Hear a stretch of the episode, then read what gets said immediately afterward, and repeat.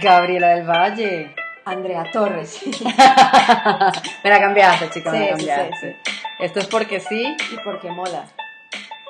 y vamos a hablar de temas tabú, tabúes entre las mujeres. Estaba pensando en una canción, pero era taboga, no tabú. Ah. ¿Sabes? De León.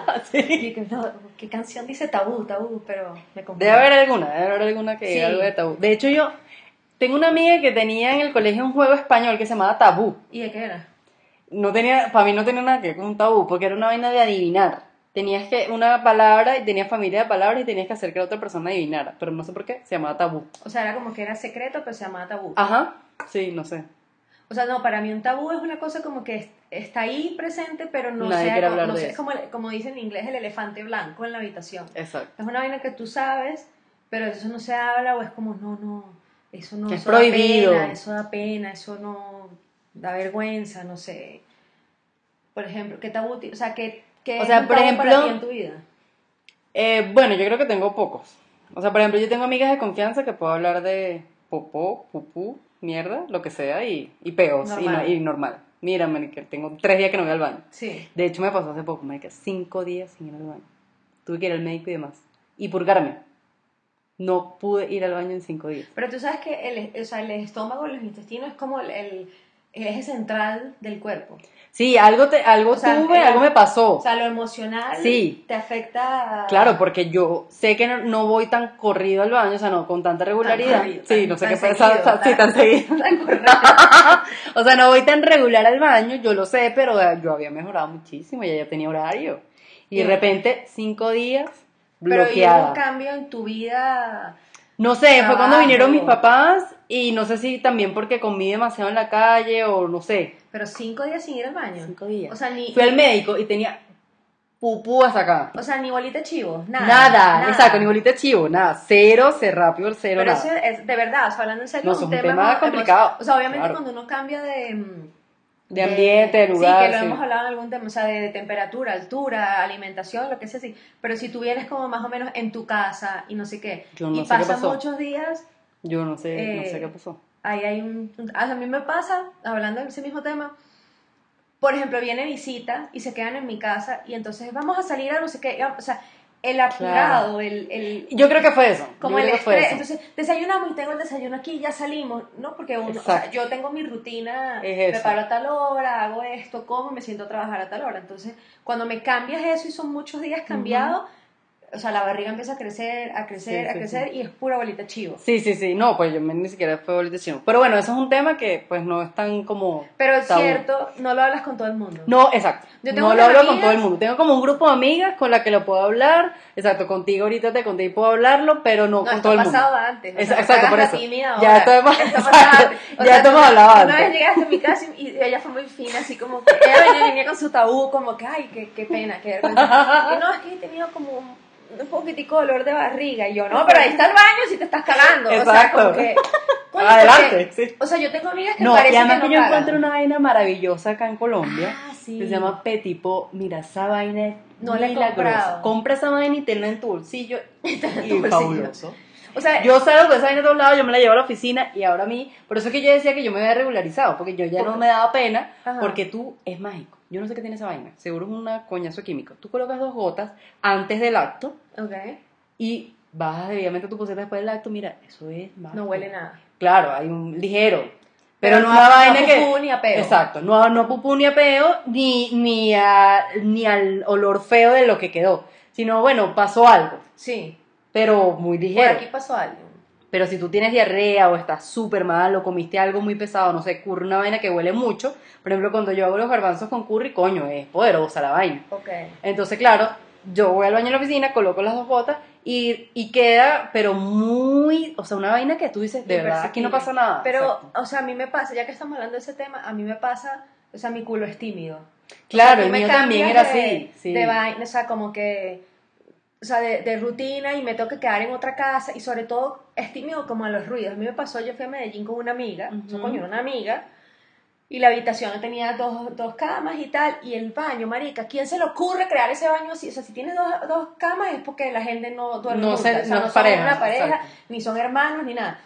Y el baño tenía como un, eh, eh, o sea, como que, ¿cómo explico? Eh, tiene un vidrio, pero no, se veía por fuera. no llegaba al techo. Entonces tú te tirabas un pedo allá adentro y Se la escuchaba. afuera. Ah, Marica, yo pasé claro. tres días con el culo apretado. Con el culo claro. apretado así, porque me, o sea, me No, da horrible. mucha pena el tirarme el peo y que lo tenga que oír la gente. Claro. O sea, Pero tú sabes que una vez, claro, yo sé que a veces puede pasar como de mala ocasión. Yo una vez hice. me fui a ¿Tiraste re- un no, bueno, sí. Pero me fui a un retiro de yoga y era clases de Kundalini. Y se tiraban los peos. No, no, que le tiramos los peos. El profesor dijo que cuando uno hace yoga Kundalini, como estás tanto tiempo en una misma posición, pues, pues él se está moviendo todo allá adentro. Sí. Que él decía a sus alumnos: Mire, eh, usted se tiene que tirar un peo, bótelo, amigo. No, claro. Porque es normal. Pero dime que Y no. yo a partir de ese momento dije, cuando yo me tiro un pedo, yo digo que mi profesor de yoga dijo que yo me No, un o pedo. sea, en serio, o sea, hay, hay- Claro. hay gente muy sincera en clases de yoga que te dicen como, por ejemplo, hay una vaina que se llama pranayama. la, y la verdad a mí me ha pasado que sí se te mueve una vaina, si te no, sube el claro, peito. hay una vaina que es pranayama, que es, o sea, como que mueves la energía con la respiración, y hay unas respiraciones que es la respiración del fuego, que respiras muy rápido, Muy o sea, no sé qué. Y como eh, respiras muy fuerte por la nariz, es normal que se te salga un moco. Sí. Entonces hay profesores que te dicen, tú sigue dándole si se te agua la nariz o si se te sale un moco. Ujú. Lo que pasa es que para mí me parece que son temas tabú. Sí, total. O sea, el que, el que tiene un moco, el que tiene los dientes, o sea, estamos comiendo algo y tú tienes una vaina en los dientes. Y nadie te dice nada. Verga, sí, o sea, ¿por qué hacen eso? O sea, no es que vas a gritar, mira, marica, tienes Sí. una carota en, la eh, en el diente. pero no. es como, te Pero veo y empiezo a ver así como... Exacto. O sea, esa es la otra clave. Claro. Cuando yo diga Andre, o me secuestraron, o hay, o hay algo. Exacto. Y te digo, Revísate, Gabriela, revísate. revísate. Revísate. Claro, pero eso es un tema tabú. Cuando uno tiene un pedazo de lechuga en la boca y tú te estás riendo a carcajada y nadie te dice nada. Mira, yo te mando un... Para eso está la tecnología. Yo te mando un WhatsApp y te Eso digo, está buena técnica. vaina. Te mando- ¿Te claro, porque si yo me acerco a ti y te hago así, a lo mejor te hago pasar como la Exacto. pena. En Pero, o hago así frente a ti. O sea, ahorita Sí. la gente no me ve, me está escuchando, Sí. pero yo me paso la lengua como para que como tú veas que... la seña haciendo la seña que está tienes que hacértelo o, te- o me toco la nariz como y te Exacto. pego los ojos como Y uno, y uno Ahí hay va- se para para el baño. Algo. Pero señores, dejen el tabú, díganle a la gente cuando tiene un pedazo de lechuga, es la cuando tiene manera. una vaina. O sea, no le vas a gritar enfrente de 12 No. personas, mira, tiene los dientes su-", sino buscar la manera de hacérselo porque más Claro. pena está pasando y es incómodo ver una persona con Total. una vaina en los dientes. Total. O sea, yo empiezo como a, a darme náuseas. A mí también. Y un moco guindando. No, yo me pongo es como nerviosa. No, pero un moco, un moco guindando. Mira, a mí la saliva y los mocos, o sea, ver a una persona Ajá. que escupe, un escu Uy, ya me dieron Es náuseas. terrible, Un terrible. escupitajo, unos mocos, una vaina, me, me, me duele, o sea, me, me revuelve mucho. Ajá, ajá. Entonces, ver a una gente con un moquito en la ventana ahí como... Como saludando. Sí, saludando. y no es el moco quedó peor. Ay, Dios mío, no, no, no. no. Sí, sí, Pero, o sea, hablando de la cagada otra vez, aquí, bueno, yo le digo la cagada, pues, o sea, pupú, cagar, hacer pupusito. Ay, yo tengo amigas que parece que no tienen culo. Que, que echan flores. No, no tienen culo, o sea, Ah. vino con el ano cerrado y ahí Y- y no. no es o un sea, tema para hablar. Yo una vez me encontré con una amiga y dije, coño, o sea, yo le dije como, ya espérate, no voy a llegar a la hora, llego unos minutos después. Y cuando me encontré con ella le dije, coño, es que cuando estaba saliendo me dieron unos retorcijones que me angustiaron, o sea, para mí retorcijones es un movimiento Sí. extraño en los intestinos. Me asusté y preferí quedarme unos minutos más en mi casa Ujú. antes de que hubiese un, un accidente. Claro. Y, en- y su cara fue como, si le ¿Por qué hubiera dicho, esto? no joda. Le no sé, que no sé. sé qué intimidad le hubiese contado. O sea, era como, Bueno, hablando de intimi- intimidad, el sexo también es un tema tabú. Claro, yo tengo una amiga que ella excede, ¿no? O sea, tú puedes decir, no, mira, sí, a mí me gusta esta posición, me encanta el sexo, me- pero ella me contaba detalles. Yo, a- amiga, a- yo tengo una amiga así. O sea, detallitos no, yo quiero decir es, mira, te gustó el general, carajo, el carajo te excitaba, sí, mierda, el carajo te hizo el 69 como nunca en tu vida, el carajo te hizo un sexo oral divino, punto. Yo no quiero saber eh, cómo metió la lengua y después la sacó y te... No, no, no, no, o sea, sí, o sea, hay un no es porque sea un también. tema tabú, sino que me parece que primero eso es íntimo. No, pero es que uh, llévalo al mundo de cagar.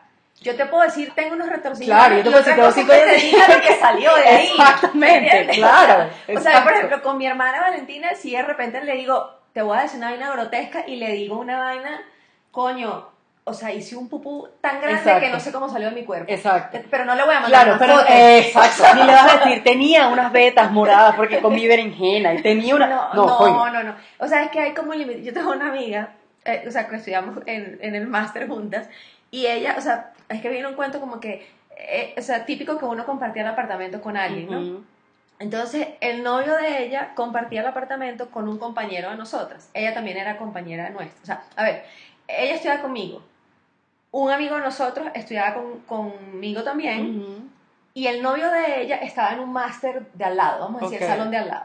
Entonces, claro, cuando ella iba donde el novio, pues estaba este amigo. Entonces, si uno estaba visitando a este amigo, pues compartía Estaba, con él. Claro. Entonces hay una leyenda en el máster en que él, él ya estaba con su novio en el cuarto y Mónica y se oía de todo. O sea, esa vaina era una Ah, porno, claro, que ya las paredes son nada. o sea, y ella era pues escandalosita. Ah. Entonces, o sea, que esa vaina se oía para allá, para acá, sube, baja. Entonces, además ella contaba los detalles y contaba los detalles de todo. O sea, si ella estaba en los días de ser más mujer, ella te contaba el detalle. Ah, o sea, era así. Entonces, carajo. cuando la conversación se pone muy con detalles, tengo otra amiga que decimos como, coño, no te pongas y decimos el nombre de la, de la De amiga, la ¿sabes? persona, Como, no te No pongas te pongas Andrea, María, no te pongas Andrea, ¿sabes? Que, que, coño, Claro, tanto claro. detalle no, o sea, O sea, a mí me parece que sea natural que tú digas, coño, con esta persona me entiendo excelente en el sexo, estamos muy fue compenetrados, buenísimo, nos fue buenísimo. O mierda, mira, no, de verdad que yo con Sí, esta persona, porque el tema del sexo es un problema, no nos llevamos bien. sí. Pero que yo te diga el detalle, me parece que ya trasciende en la intimidad. Pero me parece que debe ser un tema normal que tú puedas hablar. Así como, no sé, mira, no, tengo este problema. No, la persona no me excita o yo no sé si es que tengo. Así como le cuentas a tu ginecólogo, tú puedes contar también tus cosas sin que sea un tema tabú. Pero es que hay gente que ni siquiera con el médico va y habla. Sí, O sea, peor. pero, o sea, mira, ya, como que todo, lo, todo el mundo, todos los humanos tenemos un cuerpo, cuerpecito tropical, Exacto. ¿no? Y tiene necesidades el cuerpo de todo tipo. O sea, Claro. y, tiene secreciones, y tiene vainas que tienen que salir, y tiene vainas que tienen que... O sea, el oxígeno tiene que entrar, el pupú tiene que salir, y Sí, así. claro. O sea, yo no digo que hay que estar hablando todo el tiempo del pupú, ni del sexo, ni del sudor, ni de no sé qué. Correcto. Pero, por ejemplo, a mí me pasa, yo sudo mucho. Y yo lo he contado antes, yo desde que me puse a usar el desodorante natural, es una o sea, una- buenísimo para el universo, el mundo y para mi salud. Pero coño, es bastante molesta la cuestión. Pero entonces, o sea, a veces como que andar con la pena, si yo te tengo confianza a ti, decirte, coño, marica, ya va, que me toca cambiar de camisa. Exacto, ¿sabes? que esto Como no me funcionó, Sí, o sea, como que, ni- o, ver, Andrea, necesito tu baño, o sea, Exacto. pero no es como la vaina como... No es que haya que hablar del tema, sino que si surge una situación como tú dices, que uno con natural, naturalidad lo pueda decir. Claro, o, o mira, eh, tengo vómito y diarrea, o sea, decirlo con un nombre, obviamente tú no vas a llamar a tu oficina de recursos humanos y decir, tengo vómito y diarrea hace tres días y esta vaina que soy poltergeist, ¿sabes? Exacto. Ya, para todos lados. Pero Claro. como que, o sea, todos los cuerpos, o sea, todo el mundo le ha dado diarrea, todo el mundo ha vomitado, todo el mundo ha tenido gastritis, mocos, eh, tos, Flema. todo. Ujú. Pero hay temas que, que como que, de verdad, yo tengo amigas que yo digo, o sea, tú viniste con el ano cerrado, Claro. nunca has tenido mocos en tu vida, Ujú. O sea, no sudas. Nada, no eres, que- eres un ente. ¿Qué eres tú? O sea, porque tú el nombres pupú y es como, o sea, se ponen como erguidos, así como, Claro, igual que cuando la gente dice chistes con doble sentido, ay, este machete, no sé qué, ah, la gente no le gusta. Es como, A mí no me "Ay, gusta en el ambiente favor, laboral. Qué, qué pavoroso. A mí que no el ambiente qué". laboral Claro, pero precisamente es un tema, o sea, no es que tengamos que hacerlo, pero por ejemplo, si alguien dice algo, pues es como, vale, pasa. Pero no esa gente como, ay, es que, es que esta gente que está hablando, que yo no sé qué. No, o sea, puede salir un tema normal. de No, yo no, pero si alguien lo no hace- conoce. No, pero si alguien lo hace es normal y ya. O sea, no tengo por qué. No, no te vas a horrorizar. Exacto. A mí no me parece Eso es como lo adecuado los chistes y las vainas, porque es que a mí me pasaba en mi oficina, había un tipo que, que se metía con todo. Con el que era gay, con el que no era gay, y un momento que le Bueno, ya dijeron como, bullying, que le dijeron como que, mira, este humor costeño que tienes tú no es bien visto a nivel corporativo, ¿sabes? Como, No, claro, ya yo, yo no digo hacer bullying, pero por ejemplo en Venezuela usamos mucho ah, chinazo. Ah, no, y la gente se reía. sí. Pero acá es como. Se le moja la canoa y no sé qué. ay, qué esa palabra para que yo- O sea, no es horror, es lo que tú dices, no es horrorizarse. Si uno dice, mira, Gaby, me siento mal, tengo diarrea, tengo tres días que no voy al baño, no voy a poder ir a tu casa o lo que sea. Sí. O sea, que sea algo natural.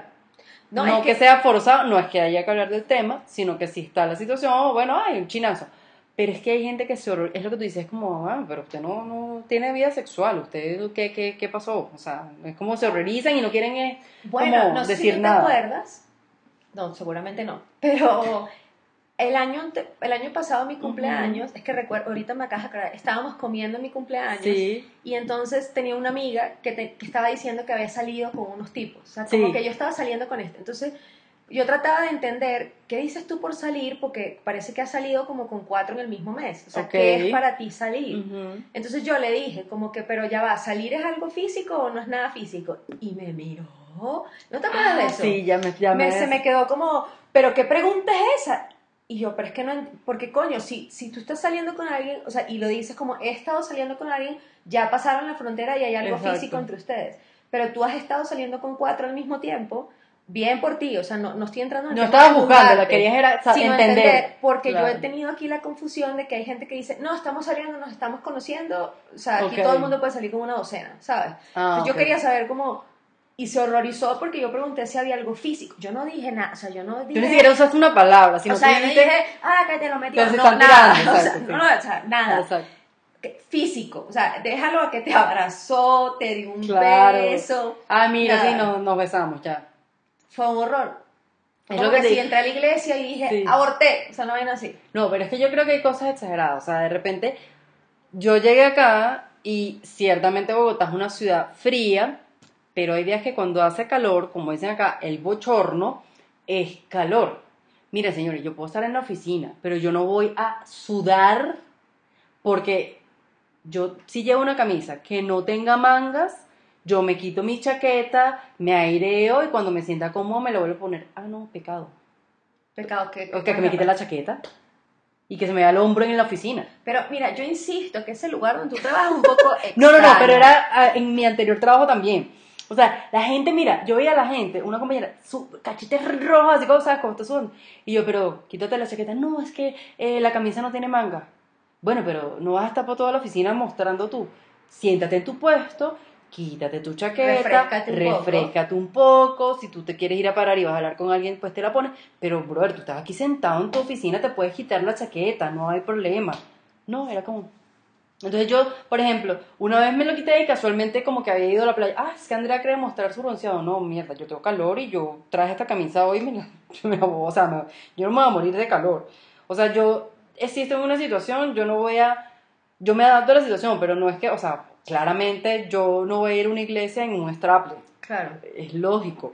Pero si yo estoy en una iglesia, tengo un suéter, un saco y me da calor y tengo una camisa que no tenga mangas, me la voy a quitar. O sea, ¿sí me entiendes? O sea, no es que voy a sufrir y tú ves a la gente roja y sudando. O sea, eh, es como que, llévalo a este punto, como que tienes un peo atravesado y prefieres que el peo se devuelva y morirte y que implote. Exacto. Ah, coño, necesito ir a un baño. Coño, voy a un baño, me meto en una esquina, me pongo a un lado. A, a hacer algo. O sea, Exacto. te puedes zancochar y te estás muriendo, pero no te vas a quitar la chaqueta. O sea, No, coño. No, o sea, si pues, tienes la camisa rota, y vete al baño, quítate la chaqueta del baño, échate un poquito de agua en el cuello, refrescate, no sé qué. Sí, hay como, y yo creo que eso toca también el tema de los convencionalismos. O sea, de vainas de que tienen que ser de una manera Exacto. y se convierte en tabú. O sea, como que esto se hace así, o sea, lo digo a nivel social, no, no corporativo, sino esto se hace así y, y, o sea, como te tienes que casar y tienes que hacer esto, no sé qué, y eso es así, y si no es tabú. O sea, yo me acuerdo que mi hermana tuvo una compañera del colegio, salió embarazada en el colegio. Y, y claro, una niña como de alta sociedad y no sé qué, y esa vaina era un tabú, pero todo el mundo le veía la barriga. O sea, es como que no se habla del tema, pero todo el mundo le ve la barriga. Entonces es como, ¿a qué estamos Claro, jugando? in- incluso, bueno, a esa edad, porque a lo mejor coño metí la pata.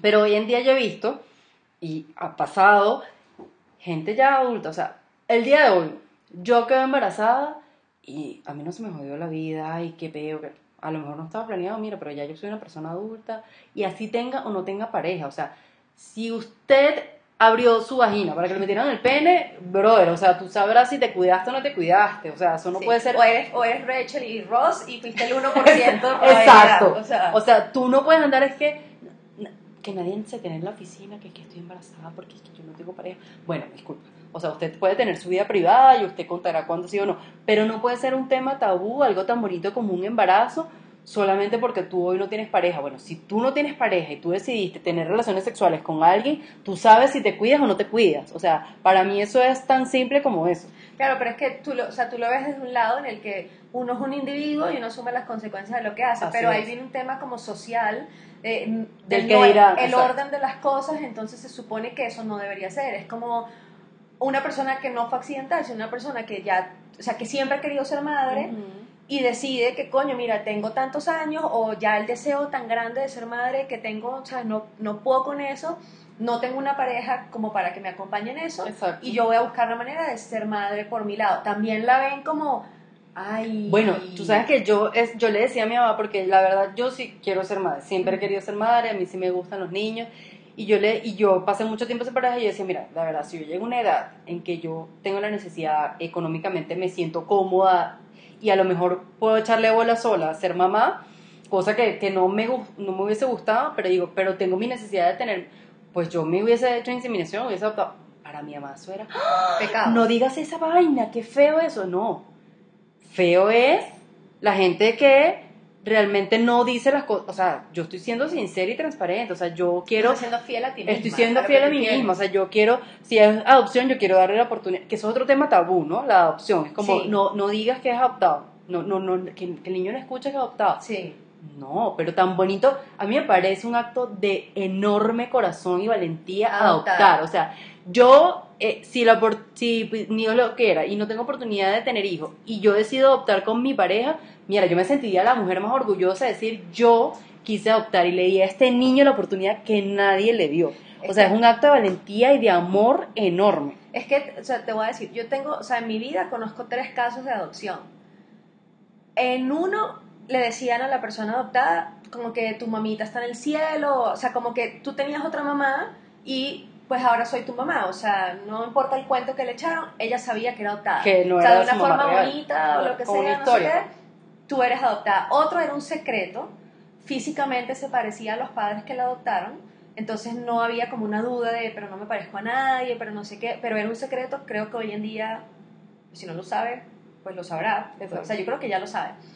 Y otro, que es un caso aquí en Colombia, una persona que yo conozco adoptó y de frente, o sea, tuvo una hija de, o sea, se, em- se embarazó pues, y luego adoptó, que me pareció espectacular. O sea, viviste la vivencia del embarazo porque Claro. fue accidente, por lo que sea, no sé qué, y luego, por ejemplo, yo, a mí el pedo del cuerpo, que no sé qué, la barriga, las hormonas, a mí eso me da un culillo terrible, es algo que yo no siento esa pasión por querer vivirla, me parecería rechísimo un bebé con mis ojos y, mi, y, la- y, ¿sabes? los genes de mi familia, Claro. Pero es un proceso que me parece durísimo para las mujeres sí y es es. algo que a mí no me llama la atención. Si yo quisiera, o sea, tener hijos, me parece rechísimo adoptar. También es un tema tan tabú que es muy difícil Súper tabú. adoptar. Pero fíjate que en, en la oficina hay una persona y ella me parece que cuando habla, mira, es que a mí se me abuelan los ojos cuando ella habla de su hija, porque claro, físicamente no es posible que sea de ellos. Y ella lo dijo y ella dice que, y la vida le puso la oportunidad, porque ella dice, yo Andrea, yo te digo que yo nunca quise tener hijos, yo, o sea, tal cual como Sí. tú estás diciendo, o sea, el proceso biológico yo no lo quería vivir, pero yo sí quería ser mamá y yo quería demostrarle que no tenemos que tener un lazo de sangre para que sea una persona importante para mí. Hay otros lazos más. Pero es que Sí. tú lo escuchas como la habla y tú dices, Marica, párate y dame una, Una charla. una charla, un TED Talk de adopción. Sí. Y él lo habla con orgullo y ella dice mi negrita y ella habla de su hija y sí, mi hija. Y con orgullo y sí, pero mi hija es adoptada, yo la adopté tal día. O sea, una cosa que se le oye tan bonito y tan natural que tú dices más bien, wow, qué grande eres por adoptar. O sea, qué grande tu corazón que tú quisiste eso. Y la vida le dio muchas vueltas. Y cuando se casó con su esposo, por alguna razón el esposo no podía tener hijos. Y yo dije, marica, esto es, este Era- es tu esposo. para- claro. Este es el hombre que tenía que ser para ti. Era para adoptar. Era para adoptar. Es que yo creo que también es como un tema social, porque mucha gente es como con vergüenza, no pudimos tener hijos, entonces nos tocó adoptar como que si fuera algo menos. Todo lo contrario, o sea, es súper difícil adoptar un bebé. A veces tiene, o sea, lo que adoptan es niños que son más grandes, pero ya luego entran a una edad donde los gobiernos, los sistemas no te no, no están dispuestos a, a Sí. darlos en adopción porque ya tienen cierto tiempo viviendo Sí. en el sistema, no sé qué. O sea, no es un, o sea, que tú logres adoptar legalmente, o sea, Es un proceso, claro. es una vaina que lleva mucho mérito que tú no te, no te arrepientas en el camino a salirte del proceso. Entonces, así como aplaudimos tanto que una mujer salga embarazada, no podemos quitarle Mérito, mérito, ni hacerle pasar vergüenza a una persona que adopte o, o, o que pase por determinados tratamientos para lograr quedar embarazada. Si ese es su- o sea, para mí lo más importante es que sea realmente tu deseo y no que tú estés cumpliendo lo que tu mamá Claro, quiere. Lo que yo, por ejemplo, y esto lo, lo sé por una pareja de amigos muy queridos, ellos tuvieron en mucho proceso de fertilización, de pruebas y todo eso, y realmente el cuerpo de la mujer sufre mucho. Es durísimo. Sufre mucho. Y él agarró y la sentó un día y le dijo, mira, yo me casé contigo. Yo quiero estar el resto de mi vida contigo, Contigo. sana, saludable. Y si nosotros no podemos tener hijos, no podemos tener hijos. Y yo ni siquiera quiero adoptar porque yo quiero estar contigo. Ay, O sea, pero pero a mí- ese hombre se divorció. No, están Oye, casados, son felices yo y hermosos. así, yo quiero uno así. Es que Es una pareja espectacular y yo digo, no tenemos que estar siguiendo un protocolo de la sociedad. Es o que- sea, no hay que seguirlo. Mira, y tú los ves y son la pareja más hermosa y te contagia y tú dices, "Marica, yo me quiero casar y quiero casarme así. O sea, quiero vivir el matrimonio así como lo viven Es que ellos. no te, o sea, es un tema de convencionalismo de que, o sea, ya no es tan igual a como cuando mis papás se casaron, ¿sabes? O sea, ha cambiado, pero todavía sigue. O sea, a nuestros papás de repente se les salen las vainas de, hey, tú no te vas a casar y tú no sé Exacto. qué, y ta, ta, ta. o sea, como que se tienen que cumplir. O sea, la gente, tú Los te- pasos. pasas- pasan años y tú te encuentras con alguien y te casaste y Ujú. tienes hijos y nadie te pregunta si estás feliz. Si estás Sí, feliz, es como si vives sí donde quieres, si como saludable. check Ujú. a diferentes cajitas de me tengo que casar, tengo que tener hijos, tengo que no sé qué, tengo que no sé qué, tengo... Coño, o sea, no... ah, mira, obviamente esto es como controversial y es un tema tabú. No todo el mundo nació para ser padres. Así es. No todo el mundo quiere tener hijos, no todo el mundo físicamente puede, no todo el mundo Además. quiere embarcarse en un proceso de adopción, no todo el mundo eh, quiere eh, casarse por la iglesia con velo y mariquera y 600 eh, invitados. Invitado, o sea, exacto. como que hay que aceptar que no todo el mundo quiere hacer las cosas de la misma manera y que es más importante, si tú lo que haces lo haces contenta contigo misma, eres feliz, tú vas a irradiar algo espectacular para el Exacto. mundo y la gente a tu alrededor va a ser mejor y si tú decides adoptar una, un niño que no tiene nada que ver físicamente contigo, pero tú irradias todo eso, ese niño va a ser más feliz que haberse quedado con sus papás que a lo mejor no lo podían Lo hubiesen tener maltratado, lo hubiesen dejado o en la calle. Exacto. o algo así. O sea, estamos muy apegados a que las cosas tienen que ser de cierta manera que al final la, la Sí, gente yo creo que muchos los temas tabú es por eso que tú dices, tenemos, estamos encaminados o digamos codificados a que usted nace, usted va al colegio, a la universidad, tiene, un, tiene que tener una carrera exitosa y profesional, tienes que tener un trabajo Y estrella. porque si no- algo que dinero. Exacto, Sí. exacto, primer error. Sí. Segundo, tienes que... ¿Cómo no te has casado? Tienes Sí. esta edad y no te has casado. ¿Y, y, y cuándo esperas para tener hijos? Yo creo que ya tenemos que ir quitándonos ese, ese código que tenemos porque uno, hoy en día las profesiones no son las mismas profesiones de antes. Claro. Dos, hoy en día los millennials, ellos lo que quieren es estar viviendo su vida y yo digo, si esa es su vida, bueno, ellos sabrán cómo hacerla, pero yo siento que cada quien tenemos que dejar que la vida, o sea, te lo juro, mira, esta, esta, esta persona que adoptó, mira, tú la escuchas como habla de su hija, yo digo, es que ni, ni una mamá biológica he escuchado yo que hable con tanto amor y tú lo que te muestra es fotos y mi negrita para acá y mi negrita para allá, y la niña es hermosa, es negrita, pero es hermosa. Y yo digo como, o sea, esto es lo que vale. O sea, lo que vale es que ella diga, sabes, yo tengo un trabajo estable y mi esposo también, nosotros queremos dar, nosotros queríamos darle a una persona algo muy importante de nosotros. Y ella es de la familia y ella sabe su situación, pero es nuestra, o sea, Claro. es nuestra y nosotros desde muy chiquitica y ella dice que ya fue al hospital ese día, y, o sea, es un proceso tan bonito que yo digo, no puede ser que todos estemos codificados en que todos tienen que ser padres biológicos. Yo siento que no. Uno, y lo que tú dices es supremamente cierto, la mujer sufre mucho y es un proceso muy grande el tema del embarazo, o sea, no, es cualquier cosa. Y después, muchas claro. quedan deprimidas y tienen una presión social gigante porque entonces, o sea, el cuerpo les cambia, entonces tu atención va toda hacia otro ser y, y, y como que nos fijamos en lo que no es realmente importante, o sea, estamos fijados en unas cosas, entonces el primer hijo, entonces luego el segundo hijo, no sé qué, y luego entonces, si tienes dos niñas, entonces cuando el varón, y si Sí. tienes dos varones, entonces cuando Bueno, la niña, ayer, coño. ayer vi una vaina que publicaron, pero era, era chistosa, pero es de la vida real. Una mujer en Inglaterra que tuvo nueve varones y acaba de tener a la hija. Por presión, seguro. Marica, pero tú eres estúpida. O sea, porque no es que tuviste uno y luego nueve, varones. Y luego una niña. O sea, tú debes de tener eso como boquerón dos. Claro. O sea, una O sea, yo digo, una cosa es la ilusión, que- por ejemplo, yo siempre he dicho, yo quiero tener, pues los que me mande Dios, después dije, no, quiero tener tres. Pero si la, la circunstancia me da que tengo que tener uno por X o Y, pues no me obligo a, yo, yo sé que cada quien tiene que estar en los... Pero yo he visto gente que se deteriora físicamente buscando tener un hijo cuando no puedes. No, gente que, O que sea, lleva que se su destruye, exacto, límites. lleva su cuerpo a otros límites. Yo sé, cada quien tiene que estar en los zapatos del otro, pero yo pienso que hay cosas tan bonitas como el tema de la adopción, que yo pienso que eso no puede ser descartable, o simplemente como este esposo le dijo a mi amiga, mira, yo me casé contigo, o sea, yo me casé contigo y quiero estar contigo, yo no quiero ni adopción ni nada, y son felices los dos, Es que viajan para todos lados, se aman y se adoran, tienen sobrinos, y los sobrinos con quién quieren estar, Con esos tíos. Pero es que, ¿sabes que Creo que, que también la gente... Hay mucha gente que se casa porque quiere tener hijos, pero no porque te- la relación que tengan con la pareja es una relación como que... Porque también hay una cosa, tú quieres tener hijos... ah, Yo he escuchado gente, yo quiero tener hijos porque yo no quiero envejecer sola. O sea, tú vas a traer al mundo una persona ya destinada a que te A que cuide a ti exacto. cuando tú seas viejo, si esa persona quiere viajar por el mundo, Claro. quiere tener 10 hijos, quiere ser monja, quiere que solo, sea, o sea, ya tú lo, o sea, están haciendo y tú lo estás destinando a que tiene que ser de una manera. O sea, obviamente para mí es un tema tabú porque yo soy la amiga soltera que no tiene Claro. hijos, que le dice eso a los amigos y se horrorizan porque es que tú no entiendes. Digo, no, como estoy afuera, te lo estoy diciendo, o sea, tu hijo nació y ya tú quieres que juegue fútbol.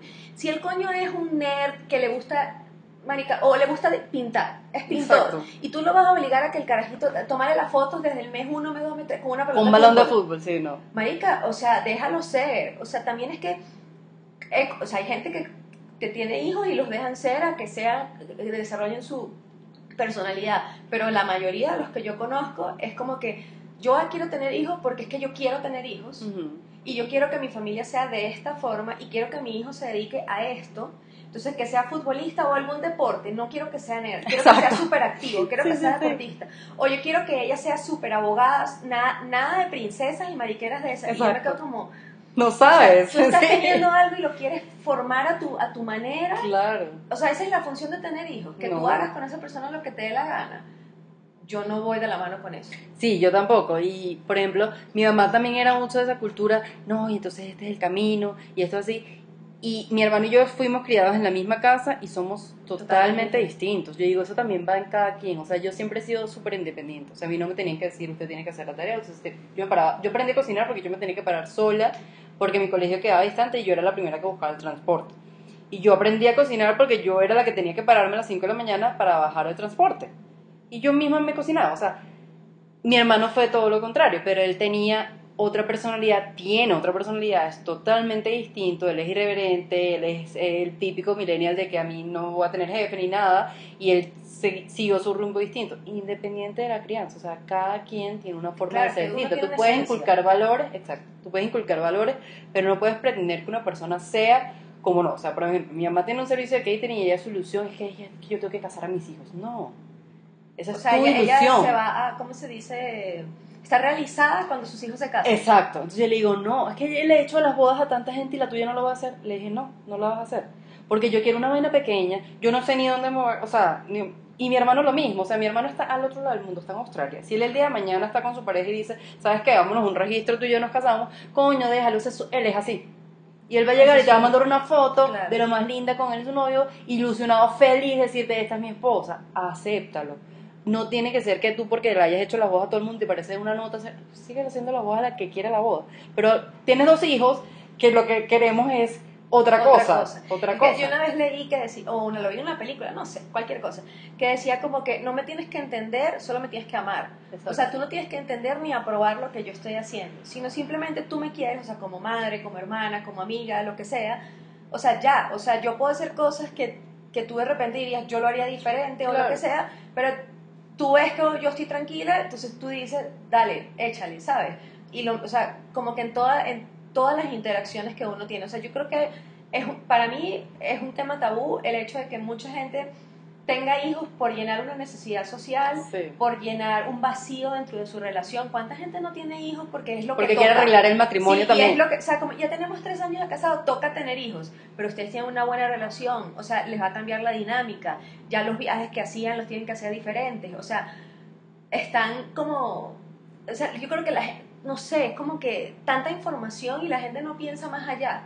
Claro, es lo que te digo, o sea, yo toda mi vida he querido ser madre, pero no es que, ay, ya, ya llegué a mis 34 años, no, no voy a hacer mi inseminación porque es que yo tengo ya un año sin pareja, yo necesito...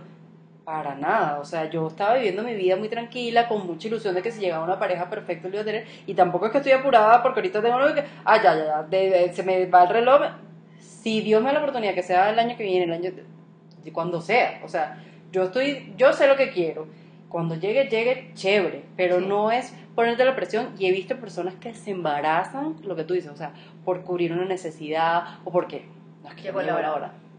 Ya me llegó la hora y eligen, yo quiero con esta persona y se embarazan y el tipo les dice, mira, mi amorcito, esto no está en mis planes, hasta luego, hasta luego, es que a mí no me vas a joder y se quedan madres solteras. O sea, yo con eso sí digo, depende. O sea, si usted llega a una edad, usted dice, mira, yo sí quiero ser madre soltera, pero que usted asuma responsablemente. claro. Usted asuma responsablemente, yo sí quiero ser madre soltera, yo tengo mi posición bien, yo quiero y quiero, pero que sea algo tuyo. que algo salta totalmente, O sea- que seas honesta con toda la cosa. Mira, yo te digo, a mí me cambió la, la, o sea, yo tengo amigas que siempre han tenido como ese deseo de ser madres y no sé qué, y lo han logrado.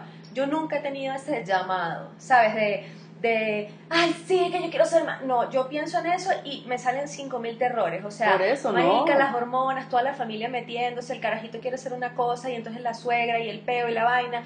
Tengo toda la familia regada, ¿quién coño me va a ayudar? Y a mí lo que me hizo clic de es una, es una vaina jodida que la gente lo ve superficial cuando yo adopté a Camila, a mi perra. ¿Por qué? Porque yo estoy acostumbrada desde hace 13 años, bueno, y antes de, antes de irme de Venezuela, pues yo subía, bajaba. Claro, compraba viajabas, cambiaste de Hacía países. esto, Ujú. no sé qué, ta, ta, ta, o sea, hacía lo que me dé la gana, dormía hasta tarde, o salí, o vámonos este fin de semana para tal, listo. Yo adopté a Camila, que es un perro, que no Ujú. tiene las mismas necesidades que un carajito, o sea, un niño. Yo lloraba la primera noche Claro. lloraba la primera noche porque entonces me dijeron, puedes llorar porque está en una casa diferente. Y yo aterra, no dormí, nunca lloró, Camila nunca lloró, pero yo no dormí porque cada vez que yo oía que se movía, Algo yo- pasa. Yo algo pasa. Entonces, hasta al tercer día, sabes que no había dormido, yo dije, verga, o sea, Tengo que dormir yo. o sea. tengo que dormir yo y, y, y entonces cuando, por, yo te lo he dicho a ti, o sea, cuando la gente me dice, yo quiero tener hijos, yo digo, primero tengo una planta, como los adictos, Exacto, primero sí. tengo una planta. Exacto. La planta te duró, no sé qué, no se te marchitó, la recuperaste cuando te fuiste de viaje, listo. Coño, tengo una mascota, así sea un pececito. ¿Por qué? Porque eso te, te enseña un sentido de responsabilidad Claro. y de estructura que cuando tú estás acostumbrado a vivir solo para ti, afecta. O sea, yo desde que tengo a Camila, no, que vamos a ir a Villa de Leyva. ¿Qué fin de semana es? Porque yo tengo que Claro. cuadrar el colegio a Camila. Claro. O sea, tengo que cuadrar que Camila se pueda quedar con alguien. Tú y yo vamos a hacer algo antes de tal hora o después de tal hora. Exacto. Porque forma parte. Y Camila es un perro que yo lo dejo ocho horas sola. O sea, la saco y sé que vuelvo a tal hora a sacarla. Claro. Un carajito no se despega de ti No, hasta los 25. exacto. O sea, Exacto. o sea, ¿sabes? Son años que depende de ti. Entonces, una gente que está acostumbrada a vivir para sí, no, no digo de forma egoísta, sino que uno tiene mucha movilidad, puedes viajar, o sea, hay vuelos para todas partes, te vas de paseo, duermes, lo que sea. Coño, ese cambio es duro. Es muy duro. Y la gente, yo los veo como una ilusión, o sea, no, no es ilusión, como cuando es irreal, ¿cómo se dice? Con esa fantasía Ajá, con esa ilusión. de, eh, no, es que me voy a casar. Y tú no has compartido ni con tu hermana un apartamento. Exacto. Marico, o sea, vivir con alguien es jodido. Claro. Echarse un pedo enfrente de alguien Claro, es jodido. todo. la- O sea, el día a día, la el día a rutina. día, el no quiero hacer nada, pero llegué y estás tú. O sea, coño, Exactamente. no es, no es jugar a la casita. O sea, no es jugar a la casita, no es tener la fiesta, es coño, es vivir con alguien, es hoy no me siento Claro, es que bien. la convivencia es otra cosa. Es una vaina. Entonces luego quieres agregar un ente humano a esa persona cuando tú ni siquiera sabes si los estilos de crianza Sí, y ahorita que, que dices eso también me acuerdo otro tema tabú. Por ejemplo, mi, mi mamá siempre ha trabajado, mi padrastro también, que es con los que yo me crié. Y yo hoy, yo no, ah, es que mi mamá nunca me llevó al colegio. Ay, es que mi No mamá nunca fue a por Por favor, Tampoco. yo estoy feliz porque uno, mi mamá hoy en día tiene un trabajo que la hace feliz, que me ha inculcado valores de que es importante trabajar y hacer lo que uno le apasiona y ama. Estuvo muchos años haciendo un trabajo que era de su rutina, pero no era lo de ella, y consiguió algo. y que yo- la apasiona. Exacto. Y yo no tengo porque es que mi mamá nunca me llevó al colegio. Yo yo era feliz en mi transporte, o sea, yo bochinchaba en el transporte y tenía amigas en el transporte y todas querían ser mis amigas en el transporte y era la primera que buscaban y la última que dejaban. O sea, pasabas horas. Y yo pasaba horas en mi transporte y yo era feliz en mi transporte. Yo pienso que hoy reclaman mucho a los padres y yo veo que les dicen como es que es que tienes que estar con tus hijos, es que tú no puedes... Mira, yo escuché a una mujer que se llama Rachel Hollis y ella lo que dijo, yo dije, esta mujer está correcta en la vida. Ella dijo, mira señores, mi esposo y yo, ella es coach motivacional y hace em, eh, em, como Charlas. hace charlas y una mujer súper ocupada, su esposo de- decidió también estar en esta empresa con ella y ella dice, mira mi amor, o sea, yo necesito estar bella, arreglada para sentirme tranquila. Entonces, mientras yo estoy en la peluquería, mis niñitos están con la persona que les cuida. Cuando yo regreso feliz de que yo fui a la peluquería, comparto con mis hijos. Si yo tengo que salir muy temprano un día, pues la señora va a estar ahí, los va a llevar al colegio. Cuando yo regrese de mi cita, de mi viaje, de lo que sea, yo estoy con ellos el fin de semana. Y yo dije, esta mujer está Es clara. es calidad sobre cantidad. Exactamente, O sea, ella te- dice, yo no es que yo no estoy criando a mis hijos, pero yo hoy estoy haciendo algo que me gusta, que me apasiona, les estoy demostrando lo que, que bueno es ser feliz y yo soy feliz porque yo tengo mi tiempo para mí, tengo Claro. mi tiempo para mi esposo y tengo el tiempo para Es ellos. que, eh, o sea, está, eh, eh, yo comparto totalmente eso, o sea, enseñan en base al, al, al- a las acciones y no en las palabras, o sea, porque yo saco a Camila a caminar, o sea, a pasear, a hacer sus Ajá. cositas tipo 7 de la mañana. Y a esa hora pues están, ¿sabes? Hay rutas de colegio, gente que hay un preescolar cerca que están llevando la vaina, gente que está paseando perros, o sea, eso es tanto en niños como en perros. Tú Sí. ves que hay padres caminando con el niño, no le hablan, lo llevan ahí arrastrado, apúrate, apúrate, apúrate que voy tarde. Como hay gente que va al parque, suelta el perro y se pone a chatear en el celular y el perro hace lo que le da la gana. Y nadie está pendiente. O sea, que tú digas, yo llevo a mi hijo al colegio, pero... Pero no le hablo, le estoy hablando por teléfono no de trabajo. sentido. Como veo otros que hay una señora que va, o sea, va conversando a un nivel súper alto con la niñita, siempre me la encuentro porque va en sentido contrario a la calle con el coche, que digo, coño, qué peligro. Y va conversando con la niñita. Y mira el árbol, y mira el perro, y saluda al perro, y no sé qué. Y me imagino que a lo mejor la señora no, la vuelve, no vuelve a ver a la hija hasta las 8 de la noche y la carajita está durmiendo. Pero esos minutos que yo la veo por lo menos 10 calidad. minutos, está compartiendo. O sea, ah, es que hay muchas cosas que se hacen como para llenar un vacío porque tienes que eh, marcar check en una casilla social, pero a ti no te llena y no te, ¿sabes? Yo tengo una amiga que, que o sea, estaba pasando por un momento difícil en su relación y yo le decía como, coño, siéntate un momento y Para ve ti. tú qué Claro. quieres hacer. No, Claro. que mis hijos, que no sé qué. Y le digo, ¿tú crees que los hijos son, o sea, los niños son súper inteligentes. claro. Y ellos se dan cuenta cuando los papás, no sé, yo me acuerdo de así, tengo vainas en mi cabeza que si yo, en tal momento yo me acuerdo que mi papá no le hablaba a mi mamá porque pelearon ese día y me acuerdo de ese momento, o sea, uno se da cuenta. ¿Tú crees que por mantener un matrimonio, porque vivan los dos en la casa, tu hija está siendo más feliz? No. Está viendo que su mamá es infeliz. En cambio, como el ejemplo que tú pones, una señora, mi mamá toda la vida trabajó. Tuvimos transporte, tuvimos señora que nos cuidaba. Exacto. Luego ya cuando mi hermana estaba más grande, las tres estábamos solas en la casa por tres horas y cada una tenía su vaina. O sea, la que tenía más edad prendía la hornilla. La otra medio lavaba, la otra medio secaba, con estructura. Y yo no puedo decir que mi mamá no estuvo presente. Exacto. O sea, a mí me llevaba al colegio mi papá.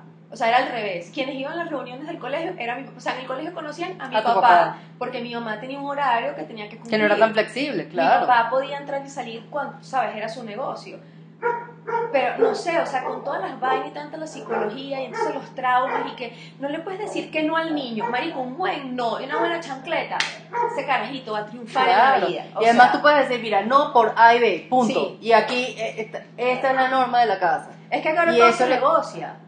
Ahora todo, Ah, sí, todo claro. negociable. exacto. Y es con- con las palabras dulces y minitos. Mira, a mí me pega, o sea, mi mamá no era tanto de pegar, pero era de pegar gritos Sí. y no sé qué, y decía, yo no tengo trauma de nada. O sea, yo soy súper independiente y yo digo, yo doy gracias. Y yo valoraba más. O sea, mi mamá tenía un trabajo después más independiente y yo valoraba cuando ella iba a la casa y hacía el almuerzo.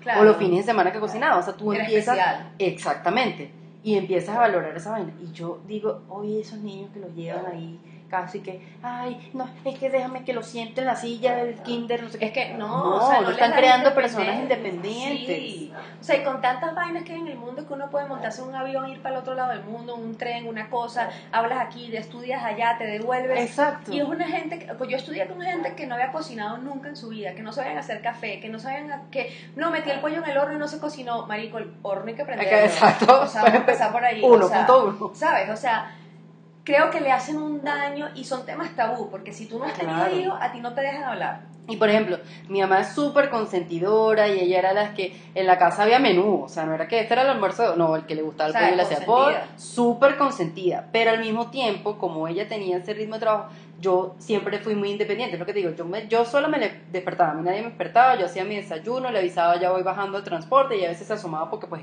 ese momento, aunque era más seguro, coño, era oscuro, o sea, Sí. cinco y media de la mañana era oscuro y ya está. Pero una cosa tampoco quiere decir la otra. O sea, la gente, ay, ¿y, y cómo tú vives sola haciéndote consentida? Yo le digo, porque yo soy consentida e independiente. O sea, mi mamá es porque mi mamá es cariñosa, O sea, es una persona que le encanta abrazarte, que Te llegue- consentían cuando se podía. Claro, exacto. Pero el resto eres pero independiente. el resto yo era independ- O sea, yo tenía que a veces llegar al colegio y yo tenía que yo hacerme el almuerzo, calentármelo y yo tenía que llegar yo a hacer mi tarea. O sea, a mí nadie me iba a decir, A mí nadie se sentó conmigo venga, ¿qué te tarea. voy a hacer? No, mi amor. A mí conmigo usted tiene que hacer tarea, usted tiene que entregar sus notas y ya está.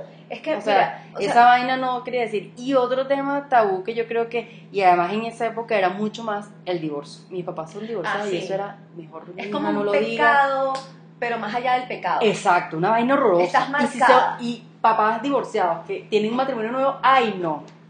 Eso mejor no lo diga, usted diga que todos somos pa- hermanos, papás. De... No, no, no, no, no. O sea, pero eso es... Yo estoy feliz de que mi mamá se divorció. Feliz, porque ella hoy es una mujer feliz, está con un esposo que la ama, la adora, hace lo que quiere y no tuvo que calarse una situación con mi papá de, coño, de cachos y de La vainas. gente que está oyendo esto, que anda en una relación tortuosa, donde no son felices, donde no se sienten bien, no se sienten plenos, o sea, está hablando una hija de unos divorciados, Claro. que coño, que reconoce que su mamá hoy en día es feliz, y está bien, no pasó nada, todo el mundo es feliz ahora, o sea, vamos para adelante, todo el mundo es feliz, o sea, hay mucha gente que se queda tomando la vaina, y, o sea, también, entonces, si tú Mira, yo te digo, yo que soy de padres divorciados, las, las parejas hoy que tienen problemas y que no, es que necesitamos que...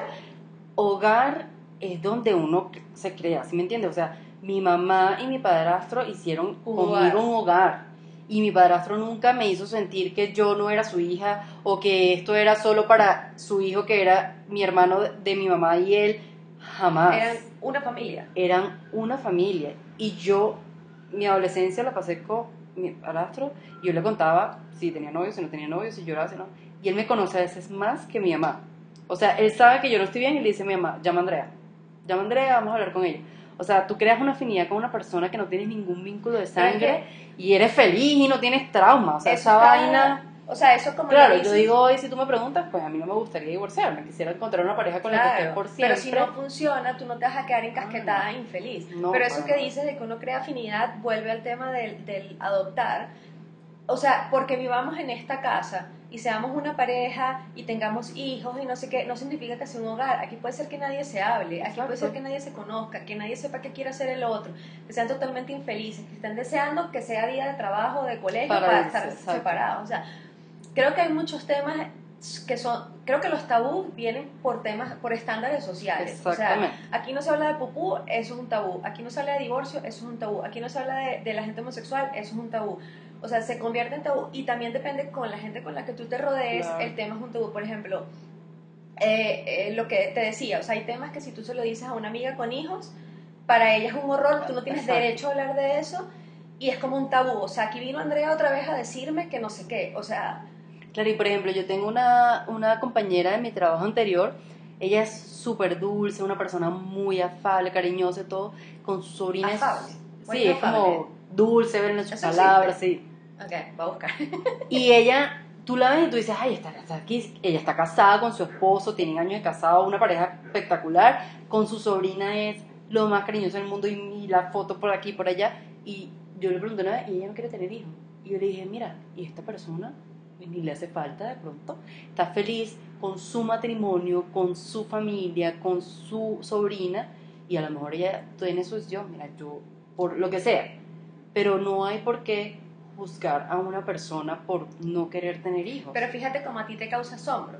O sea, porque Claro, se sale de, la, asombro de porque las normas. no, no, no, no porque se salga de la norma, sino que ella es tan cariñosa, o sea, una persona Ah, que por su forma, de- exacto, tan maternal y con su sobrina que a mí me causó curiosidad, no porque esté bien o esté mal, sino por su forma de ser. Claro, pensarías que... Pensaría que lo que ella, claro, y una persona que con su, ella habla de su esposo espectacular y, y todo es, y dónde voy a ir yo con mi esposo, y Andrea recomienda un lugar que yo quiero ir con mi esposo, y todo es sus papás, o sea, una persona tan familiar que yo lo pensé. Pero dije, no, ella a lo mejor se disfruta es su familia como es hoy, y su familia es, y tú la ves, ella va con su esposo, su hermano, la esposa de su hermano y sus papás a todos lados. O sea, son un combo. son un combo, y dije, maravilloso, a lo mejor que el combo es así. Y su hermano tiene una hija y ella ama a su sobrina y tú dices, ah, bueno, pero, pero chévere, ese es su combo familiar y así va.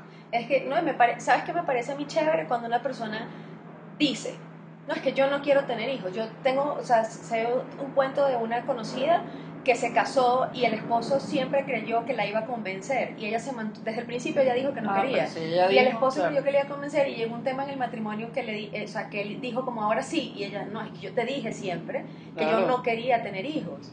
Entonces ahora está con una persona que no quiere y tienen un par de perros y son felices con sus perros y viajan, suben, recorren este país, van para otro lado. O sea, creo que no hay que juzgarlo y debe dejar Yo de creo ser... que tienen que dejar de ser tabú y la gente tiene que hablarlo, incluso desde el colegio.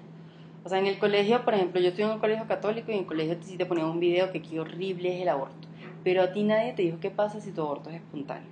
Si- si no lo buscas, si tú, si tú no lo buscas, si por un accidente. Y tú lees el libro de Michelle Obama y, y ella dice, es que eso fue un trauma porque yo, es que yo pensé que era culpa mía, que era un error mío. Y nadie te prepara en la vida para eso. Yo estoy totalmente de acuerdo. El tema es que nadie te prepara en la vida. Yo estoy en un colegio católico y mis papás eran divorciados. Te podrás imaginar, yo era la, oveja la- la que negra la letra del salón. la Y la yo, inocente, cuando yo hice mi comunión, decía, ¿quién quiere leer? Y yo dije, o sea, no, ¿quién quiere llevar una ofrenda? Y dije, yo. Y la monja se me quedó viendo como, es que tu papá no. Tú eres ¿Cómo? la hija ¿Cómo? del pecado. Tú eres la hija del pecado.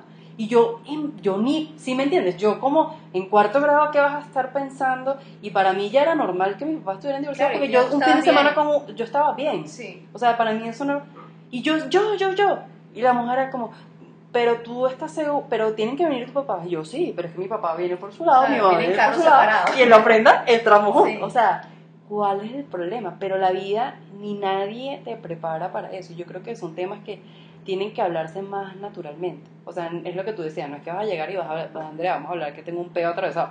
No, Sí. pero si tú vienes a mi casa, Andrea, estoy mal del estómago, voy a usar tu baño. Punto, yo no necesito más detalles. No, yo te podría decir, marica, tengo tengo un gas atravesado. Exacto. porque no sé si al momento se me sale, coño, perdón, No. o voy a pedirte el Sí, baño. No sé a dónde se- Pero eso que dices del aborto, o sea, a mí me lleva también como. a un- eh, recientemente vi un post de no me acuerdo quién, yo tengo ese tema, o sea, yo me acuerdo lo que dicen, pero no quién lo ¿Quién dijo. lo dijo? Ok, bueno. Y hablaba de que en inglés hay una vaina que se llama como el mom shaming, o sea, como el avergonzar a las madres, que eso, o sea, lo relaciono con el tema del aborto. Como que madres que tuvieron parto natural o madres que le dieron teta a los hijos, entonces señalan y juzgan a la madre que dice, marica, no puedo con el tema del pecho porque trabajo, por lo que sea, y le voy a dar fórmula, le voy a dar tetero, y es como juzgada porque no lo porque no ser madre de verdad es que te nazca por abajo y, Y que, que tú le des teta hasta los 5 años Marica, ¿por qué? O sea, ¿por qué vas a hacer que se sienta mal la que adoptó, que se sienta mal la que tuvo cesárea, que se sienta mal la, La que no le salía el pecho, la leche. que se siente mal la que se siente mal porque las hormonas la tienen loca? O sea, ¿por qué no? Y es el- volvemos al capítulo 2 de nuestro podcast. ¿Por qué juzgar a las mujeres?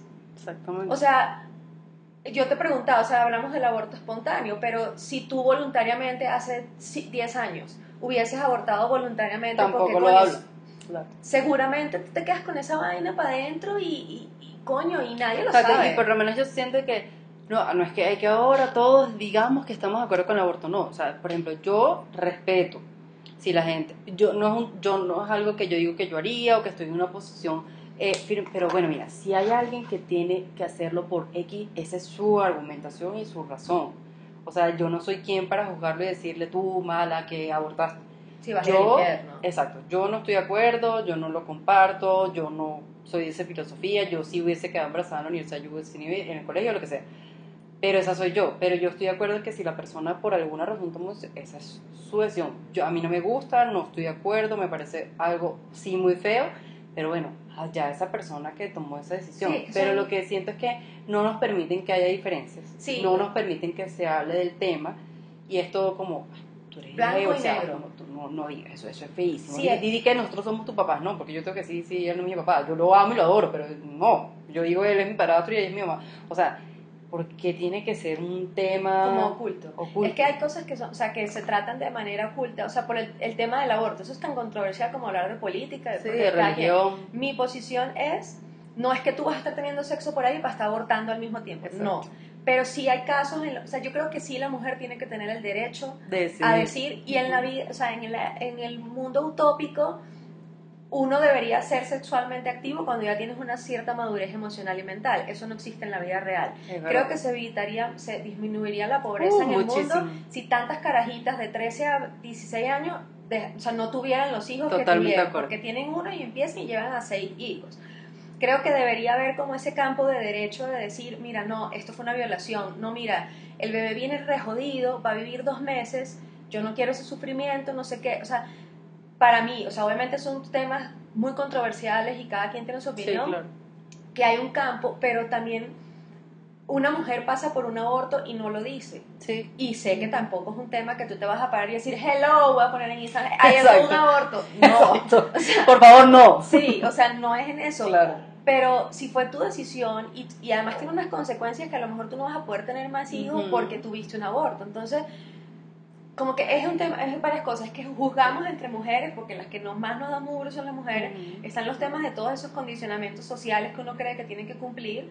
Está el, el hacer avergonzar a los demás y que es tabú además. O sea, todo está jodido y además no lo puedes Claro. hablar. Yo creo que uno tiene que ser responsable con lo que piensa y con lo que siente. O sea, yo te digo, yo quiero ser mamá y yo fui la primera que dije, yo no voy a amamantar si el primer momento en que yo me coloque a mi hijo me duele, yo, mi umbral de dolor es alto, bajo, no sé cómo se dice, Bajo.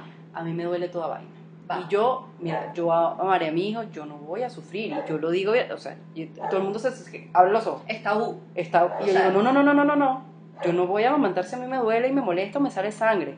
No, porque yo he visto gente destrozado su pezón, destrozado. horrible. ¿Qué es eso? No le voy a dar calidad de vida porque voy a estar con un dolor que no voy a poder ni, ni estar con él, ni, o sea, no, mira, hay solución, mira, formulita, mira, teterito bellísimo, espectacular. Nada más, o sea, yo dije, yo eso sí, no. Y si yo me siento muy mal, yo, cesárea, o sea, yo quiero ser mamá, pero es la acción de ser mamá, es que yo quiero eh, criar a alguien, que yo quiero formarlo, que, que me da ilusión saber que hay una extensión de mí. Pero no es que yo tenga que ni que dar, eh, ni que parto normal, ni que amamantar. Yo estoy súper clara en esa vaina. O sea, si sale el parto normal, chéverísimo. Si yo tengo que programarme a cesárea, para mí eso no me va a quitar ser mamá. No, hay Y gente lo mismo que se trauma. Hay gente que se trauma porque quieren parto natural, porque es, tú eres más madre y más mujer si es parto natural. Entonces, si tuviste cesárea, es como que qué vergüenza. No, yo te digo, mira, yo soy, gracias a Dios, una persona extremadamente saludable. Y yo digo, yo, yo nunca pongo mi salud ante nada. Jamás. Porque yo, No, tú pones tu salud ante todo. Exacto, o sea, Sí. es mi prioridad. O Sí, sea, sí, yo no sí. es que voy a exponerme y, por ejemplo, eh, la gente, ay, no, que tienes que eh, eh, hacerte cirugía de senos después de que te dejes embarazada. Mira, si se me queda como una chola, se me queda como una chola, ¿me entiendes? O sea, si mi esposo me acepta así, me va a aceptar así, o sea. Es que fíjate que la vaina nunca termina, o sea, sí, tienes que, tienes que tener un novio, te tienes que casar, tienes que tener un hijo, no dos hijos. Entonces ahora, eh, eh, entonces los hijos tienen que ir al fútbol, a la natación, a la no sé qué, porque si no tampoco eres buena madre. Si los carajos, tú te gastas todo tu presupuesto en las actividades de Exacto. carajito, no eres buena madre. Te dedicaste toda la vida, no puedes trabajar tanto, no puedes ser tan exitoso porque te tienes que dedicar a ser madre. Entonces ya los carajitos se fueron a la universidad, entonces tienes que mantener a tu, a tu esposo feliz porque o sea, es tu papel de mujer ser feliz. Sí. Pero entonces tienes que quedar bonita luego del embarazo. O sea, tuviste nueve meses una vaina dentro de ti que mínimo pesó tres kilos y que te estiró las pieles, las carnes, es- hasta, hasta donde no se puede más. Pero entonces además tienes que hacerte otra cirugía No, porque las sí. tetas te quedaron guindando y la barriga te quedó fofa. Y si no te vas a operar, tienes que meterte con un entrenador. Exacto. Entonces no has dormido porque tienes tres carajitos, pero entonces ve Exacto. y entrena porque es que tú tienes que permanecer bella y flaca como Yo lo que sí 15. no estoy de acuerdo tampoco es el extremo. O sea, yo he conocido mamás también que se tiran demasiado al abandono.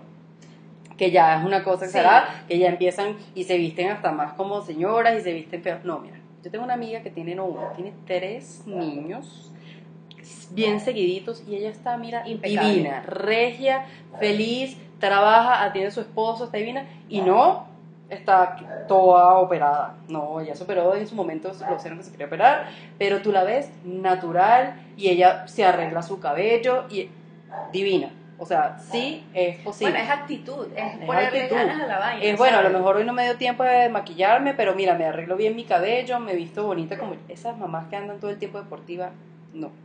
O sea, deportivo puedes estar en un momento, pero todo el tiempo no. O sea, y a ti te puede dar tiempo, mira, el muchachito lo puedes meter en el coche, en la cuna, ¿no? es? Te arreglas un momento, porque esas mujeres, y un gancho, y una cosa, no, no, no, no, no, usted también tiene que tener su tiempo y su que espacio creo que hay para como mucha trauma para todos. O sea, mi mamá tenía tres hijos. Mi mamá iba por una oficina donde tenía que cumplir un horario. Y yo nunca vi a mi mamá escachalandrada. Exacto. O sea, en mi casa, de hecho, uno no, duerme, no dormía siesta ni sales en pijama. Ajá. Y entonces ves una mamá con un carajito, dos nanas, una señora de servicio y Exacto. escachalandrada. O sea, yo te digo, marica, o sea, no, de tienes un problema. Métele actitud a la vaina. O sea, no sé. Creo que muchos temas que son simples se convierten en tabú porque da vergüenza hablarlos y porque Sí. te juzgan. O, te, o juzgas también, puedes estar del otro lado. Pero, o sea, hay cosas que se tienen que normalizar mucho más y dejar de... Y también dejar de vivir en función a que hay que cumplir estas casillas. Cuando uno se muere, a todos nos entierran en el mismo lado. Sí. Y no dicen como, ah, Andrea hizo, se casó, check, sé que no sé qué, check, vamos No. a darle un hueco mejor. Marica, vas para el mismo hueco. Claro. Y si crees en el cielo y en el infierno, es el mismo cielo y es el mismo infierno. Exactamente. O sea, no hay un VIP para el que cumplió las casetillas. No. no, O sea, exacto, que exacto. yo no, sepa, señor, no hay VIP. así. Eso no funciona así. Bueno, e- este tema es todo interesante. Coño, y eso que, mira, Andrea, yo le digo, mira, que a ver si hablamos de este tema y me dice, Pero ¿qué es dice lo que hay unas que hablar? noticas, pero es que no, no, no sé, como que no sé qué tanto decir. Pero Gaby me dio una luz, me dio una luz y aquí te sale guié, el tema. te guié. Exacto, me dio. Sí. Esto es porque sí. Y por qué mola.